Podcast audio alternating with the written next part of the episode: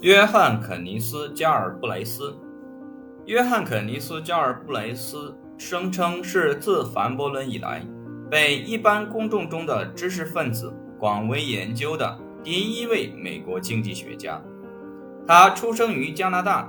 在伯克利从事研究生学习，其专业是农业经济学。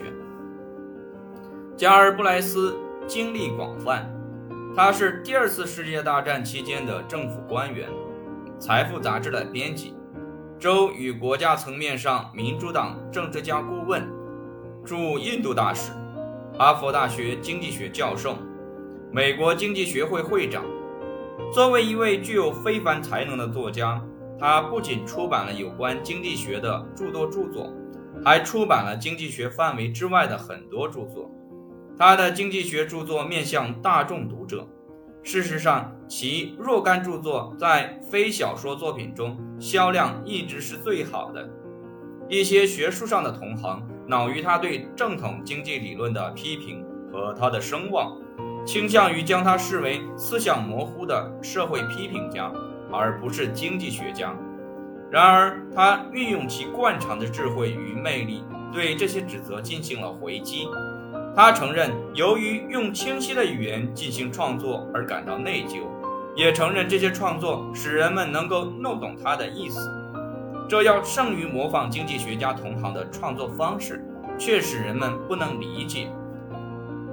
像很多其他非正统作家一样，加尔布雷斯只是对公认的经济理论提出批评，却没有提出一种定义明确且具有逻辑一致性的替代理论。他很久以前就已放弃对经济学专业进行变革的试图，他似乎并不在意是否有新的理论结构出现，以符合其不确定的尝试性的表述。同样，他对美国经济体的分析更关注于其现有的运转，而不是推测其未来的进程。大体上来说，与提供材料、思考工业制度已经到达哪里相比。我对断言工业制度将向何处去不太感兴趣。为了了解加尔布雷斯的观点，我们先简要考察他的三部重要经济学著作：《美国资本主义》《丰裕社会》以及《新工业国》，以及从中找出统一的主题。抗衡力量，《美国资本主义》一书是从对正统经济理论的一大段批评开始的。加尔布雷斯主张，传统理论的主要不足在于：一，其对经济学范围的界定过于狭窄，他没有从事经济与政治权利问题的研究；二，关于美国经济体的运转，他得出的结论是不正确的。传统理论的一个主要结论是，市场上与竞争的任何背离都将导致弱于最佳资源配置的结果。然而，对美国经济体的考察揭示出，垄断与寡头并不仅仅是正规市场结构或者通常市场结构的市场。更准确地说，它们是经济体的实质。将正统经济理论应用于当前的经济体中，我们将不得不断定资源没有得到有效的配置。但是，加尔布雷斯声称，经济体运转得相当好。资源并没有经历无效率的配置，因此它暗示了一种荒谬的状况：原则上，经济体没有使任何人感到满意；实际上，在最近十年中，它使大多数人感到满意。加尔布雷斯接着提供了对美国资本主义的一种新分析，以此来解释为什么根据正统理论，当经济体严重失衡时，它仍然坚持运转。他认为，当竞争开始削弱，经济力量越来越集中在大公司手中时，新的力量就会出现，以此来抑制或者抵消公司的力量。实际上，对私人力量的新意志看来是取代了竞争，他们因削弱或摧毁竞争的相同的集中过程而产生，但是他们似乎并不与市场站在同一方。而是位于相反的一方，不是与竞争者一道，而是与消费者或供给者一道。给竞争的这一相似物起个名字将会更方便。我称其为抗衡力量。加尔布雷森说，作为经济体的调节机制，竞争已经被抗衡力量所代替。像竞争一样，抗衡力量是一种自身的调节力量。在经济体中某一点上出现的力量，会产生一种抗衡的力量。接着，加尔布雷斯继续举出这一假设的例子：大公司的成长引起同一行业强大工会的成长。大制造商的力量被大零售商的力量所抵消，持续的政府政策促进了抗衡力量的成长。尽管他确定经济体中抗衡力量不能有效征服经济力量行使的领域，然而加尔布雷斯主张，在大多数经济体中，抗衡力量是一种异常重要的因素。美国资本主义使得认同加尔布雷斯观点的人对经济体的运转总体感觉乐观。加尔布雷斯说：“正统理论将垄断力量等同为不幸是错误的。抗衡力量的自身特征导致了一种充满垄断力量，但却为其社会产生福利的经济体。”加尔布雷斯的看不见的手取代了亚当·斯密的看不见的手。他确实注意到了抗衡力量不能运转的一种重要情形：当市场存在通货膨胀或通货膨胀的压力时。作为对市场力量的抑制，它根本不起作用。在这样的时期中，强大的工会和公司发现，实现某种联合，在较高的价格上传递其协议成本，对双方都有利。接下来，在评论了加尔布雷斯的另两部著作之后，我们再回到抗衡力量的概念上来。《丰裕社会》，美国资本主义一书的基调是乐观的。而《丰裕社会》一书的基调则是混合的。在这本书中，加尔布雷斯扩展了在较早的著作中只做了简述的一些材料，推断经济体中正在发生基本的资源配置不当。美国资本主义集中于私人部门的资源配置效率，而《丰裕社会》则关注总产量在私人部门与公共部门之间的分配。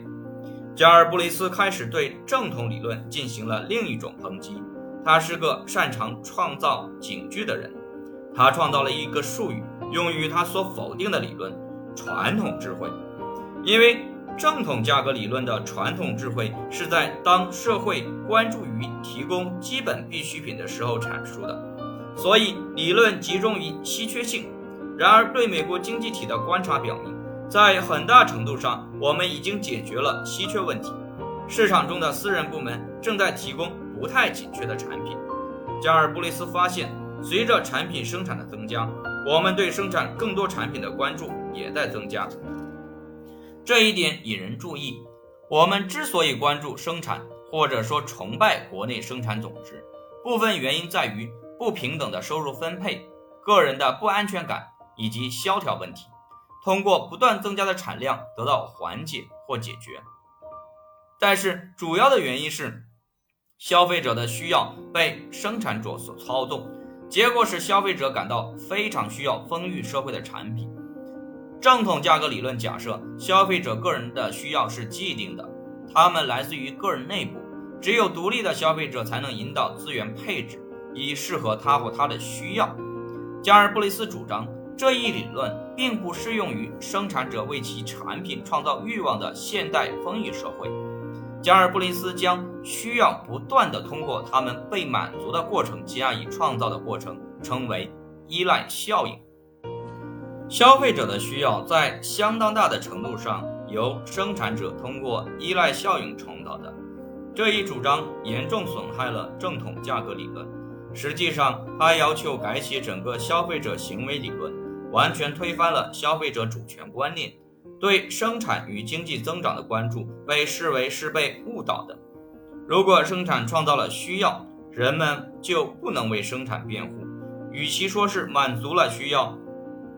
福利经济学成为一对废墟。但是在加尔布雷斯的体系中，依赖效应这一概念的主要目的是使有关经济体中公共与私人部门适当规模问题更清楚一些。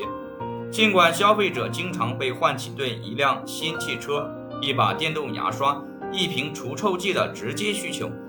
这些都能提高其生活的各个方面。然而，对于公共产品却不存在可比较的依赖效应，这将导致社会不平衡，因为我们生产并消费了大量高质量的消费者产品和少量劣等的公共产品。加尔布莱斯用其最佳的讽刺文笔使这一点大为增色。差别过去很明显，现在仍然很明显，且并非只对那些喜欢阅读的人而言。一家人驾驶着配有空调。动力方向盘、制动系统的紫红樱桃色小汽车外出旅游，经过路面崎岖不平、被垃圾、破旧建筑物、广告牌、电线柱子这些早应埋入地下的东西弄得丑陋不堪的城市，他们穿越因商业艺术而在很大程度上无法辨识的乡村，商业艺术所宣传的产品在我们的价值体系中占据绝对的优先地位。从而，乡村景色的审美考虑就是第二位的了。对于这样的问题，我们意见一致。他们从便携式的冰盒中取出包装精美的食物，在一条受到污染的河流旁野餐，并在危及公共健康与道德的停车场过夜。他们在尼龙帐篷下的充气床垫上入睡之前，在腐烂废弃物的臭气中。可能还在迷迷糊糊地思考着他们的幸福之路令人惊奇的不平坦。难道这真的是美国人的天赋吗？正统理论家们很快就认识到依赖效应概念对价格理论造成的损害，因而并不认同加尔布雷斯的这一论题。然而，加尔布雷斯预见到了传统智慧持有者对其观点的否定，并能想象出来。他说。抛锚，停下来说一些废话，是一件远比在杂乱无章的思想海洋里航行更好的事。新工业国，《丰裕社会》一书出版九年之后，加尔布雷斯在《新工业国》一书中重新在不平静的思想海洋上扬帆起航。以其惯有的特性，他又因尖锐的评论而惹恼了正统理论家。经济学的问题不是初始错误的问题，而是过时的问题。加尔布雷斯选择诺贝尔奖获得者保罗·萨米尔森的初级教科书作为传统智慧的一个范例。该书从1947年到20世纪70年代起，一直支配着经济学初级教科书市场。那些提供了传统智慧的教科书说，有条理的错误胜过杂乱的真理。在新工业国中，加尔布雷斯提出了新问题，并且得出了关于美国资本主义的新结论。在他以前的著作中，在论述依赖效应时，他指出正统需求理论是不正确的。在新工业国中，他通过批评厂商行为与供给理论，完善了对正统价格理论的批评。然后他将这些结合在一起，表明对市场过程的正统描述。在很大程度上是错误的。现代技术的应用需要大规模的企业，随着这些企业的发展壮大，出现了所有权与控制权的分离。那些控制企业的人就是被支付工资的管理者，他们组成社会技术结构阶层的一部分。为了规避风险和消除不确定性，企业怂恿政府稳定经济，他们与工会合作。他们尽可能多的用未分配的利润进行投资，但最重要的是，他们控制着消费者的偏好。尽管这涉及制定计划，然而企业并不像正统价格理论所假定的那样，为了使利润最大化而制定计划。他们的主要目标是企业运转或生存的连续性。企业一旦获得了这种安全感，它就会开始考虑规模的增长。因此，加尔布雷斯扩张并放大了其依赖效应这一概念，需要通过他们被满足的过程得以创造，来表明：一、技术与大规模企业的成长提出了最低风险与不确定性这种经济秩序的必要性；二、包括消费者偏好管理在内的计划，如今是经济体的一个基本组成部分。正统理论声称，市场通过主权消费者的运转，这些消费者借助市场价格来指挥利润最大化的企业。加尔布雷斯将这一荒诞说法称为公认的顺序。他提出，在公司大而强的市场中，生产厂商向前延伸以控制市场，并且进一步管理他表面上所服务的那些人的市场行为，塑造他们的社会态度。他将这种更为准确的描述为修正的顺序。下面我们来陈述加尔布雷斯对正统价格理论的批评要点。他主张正统价格理论的消费者与厂商行为理论是错误的。当厂商大而强时，厂商对家庭的引导做出反应的观点是完全不准确的。如果加尔布雷斯是对的，那么由此可以得出结论：正统理论的政策建议并没有什么基础，尤其是因为自由放任，所以存在最佳资源配置的观点。一旦赞同无论如何个人都要面对管理，一旦允许存在修正的顺序，那么使个人免受。政府干预的情形就会消失，受到保护的不是个人的购买权利，而是销售者管理个人的权利。加尔布雷斯进一步主张，从新工业国所得出的不合意的后果之一是，我们的社会态度被技术结构阶层所塑造。技术结构阶层生产产品，并将产量视同为社会福利，因而使其在社会中的角色合理化。并为自身设定了一种国家目的，国家支持技术结构阶层推进下列社会态度，即赞美经济体所生产的产品数量，并与社会生活质量对立。我们的教育制度在一定程度上已经加入对国内生产总值的崇拜，尽管仍然存在如下可能性：即就国家为生产所困扰而言，教育家和一些人所感觉到的不安。将会在对经济与社会方向批判性的重新评价中体现出来。自由的危险在于将信仰置于工业制度需要之下。对加尔布雷斯上述思想的总体观察也揭示出一些矛盾。美国资本主义反映出资本主义未来基于乐观的看法，原因在于能够期望抗衡力量导致经济体的合理效率。大公司的力量不一定是不合意的，如果它能够被抵消的话，尽管我们不能明确的了解未来，然而加尔布雷斯在丰裕社会和新工业国中所勾画的景象是黑暗与阴沉的。他在这些著作中暗示，尽管技术发展有可能解决生产和稀缺问题，但是我们现在正处于成为工业制度奴隶而不是其主人的极大危险中。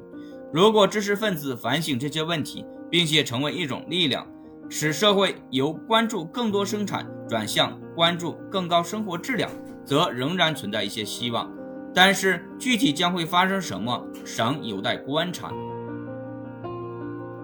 如果教育制度通常服务于工业制度的信念，那么后者的影响及其庞大而坚实的特性将会增强。出于同样的原因。如果他不服从于且独立于工业制度，那么他就有可能是怀疑论、解放论以及多元主义的必要力量。